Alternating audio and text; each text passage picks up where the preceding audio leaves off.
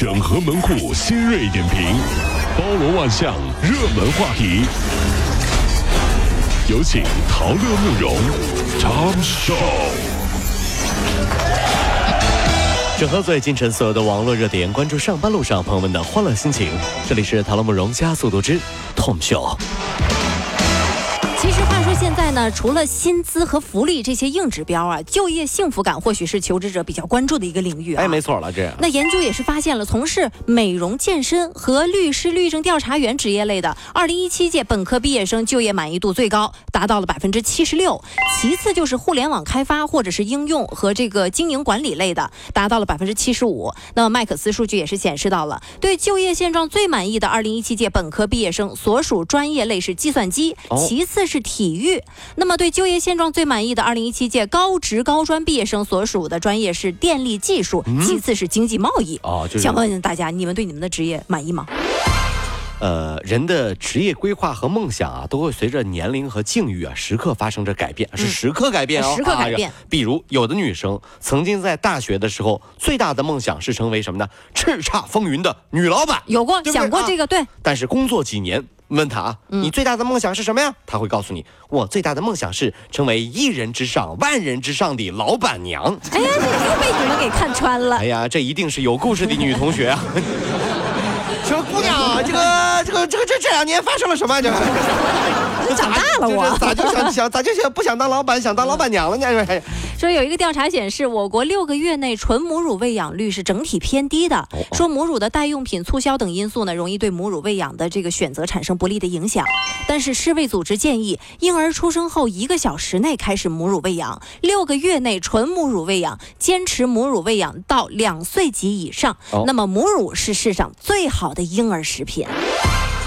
这个我我觉得这母乳喂养这个事是啊，这这这这个这个还是要从宣传入手，嗯啊是不是啊？啊这就就就就比比如说改编一些就朗朗上口的歌曲，才能够让这个母乳喂养这个事儿啊，这这这这深入人心啊。嗯就就作作为一个原创原创歌手啊原创歌比如说就我是我是个原创歌手啊啊，然后我给我就就改编了一首关于母乳喂养的歌曲啊，母乳喂养的歌曲，这我唱给唱给大家听啊，这个各位妈妈们或者说孕期的妇女啊，可以感受一下啊，对一个原创歌手对于母乳喂养的原创歌曲啊，你看这这这个歌曲是这样的啊，就嗯两个孩子。两个孩子跑步比赛，跑步比赛，一个跑得快呀，一个跑得慢呀，为什么？为什么？因为一个母乳喂养，一个奶粉喂养啊，真奇怪啊，哎，真奇怪。啊，比呃跑跑步比赛是哎，吧？对对对，然后那那个。一个母乳喂养，一个奶粉喂养，你说谁跑得快啊？当然是母乳喂养跑得快啊，对不对？营养价值更高嘛。二十六号，胡润研究院连续第八年发布了胡润全球富豪榜。那根据统计呢，四百三十位富豪跌出了胡润全球的富豪榜。咋回事？中国落榜二百一十二人印度五十二人，但是呢，有二百零一张新面孔上榜了。中国和美国以五十二人和三十九人居首。亚马逊五十五岁的杰夫·贝佐斯财富增加到了两千一百五十亿以九千九百亿人民币蝉联世界首富。我说别不要，你给我一亿就行。随便给我分点儿都够我 活一辈子了。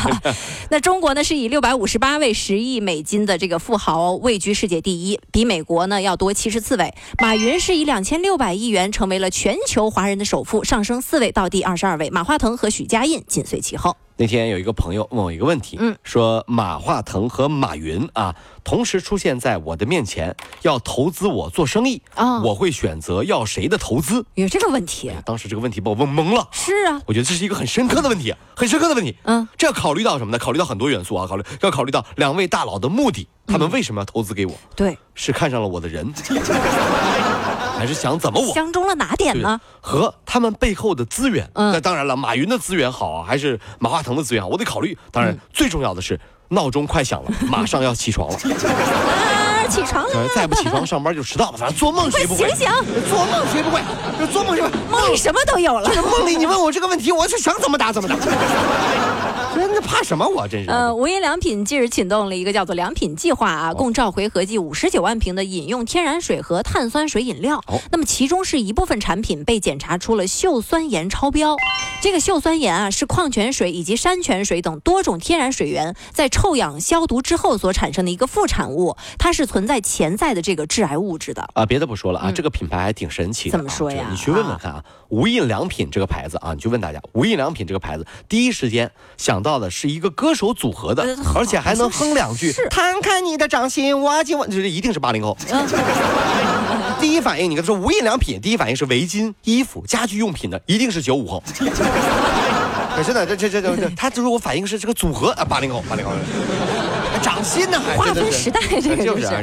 近日呢，一家呃一名家住这个山西太原的十四岁女孩，因为寒假作业没写完，就和爸爸妈妈发生争吵了，一赌气就离家出走了。是啊然后很厉害的是，她来到了重庆，因为身上没钱，然后就求助民警了。但是呢，这姑娘装作失忆，不愿意告诉民警家里面的情况。女孩的表哥赶到警察局之后，她仍然坚称，嗯、那个我不认识他呀。哎呀，我觉得这招好啊！啊，这个比什么寒假作业被小偷偷了、被劫匪抢了、掉河里了都狠。嗯，我干脆我就失忆了。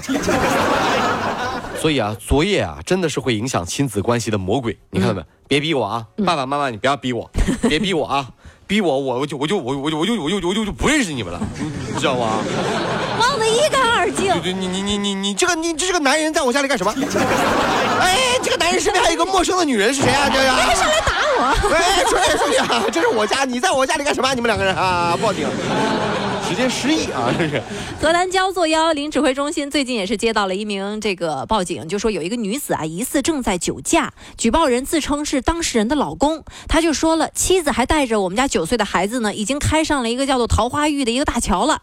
在高速交警的劝说之下，这个女子终于是停车接受检查。哦是啊最终经过酒精测试，女子是属于酒后驾驶。民警当场呢也对女子进行了一个批评教育和这个警示。嗯，对这个我得说一下，就老公举报自己的老婆酒驾，对呀，就我觉得吧，可能是他是就是深很担心老婆可能没有喝爽，没没喝过哎瘾吗？没喝过瘾啊，就就是想回来再喝点。对，但是我想说一下啊，这个很多人都在说啊，这个同学之间聚会嘛，多年以后同学聚会，同学聚会最厉害的不是买单，也不是说啊我自己住什么豪宅啊，开什么豪车，嗯这些都不代表你牛，你知道吗？嗯，最牛的、最有面儿的是什么？有的人啊，老板生意做得很大，在嗯辛苦的等待假。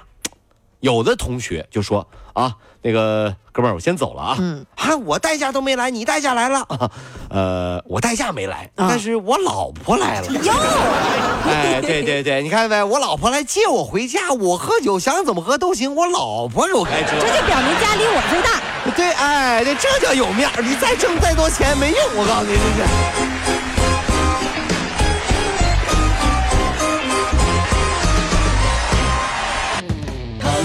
加速度，上班路上好舒服。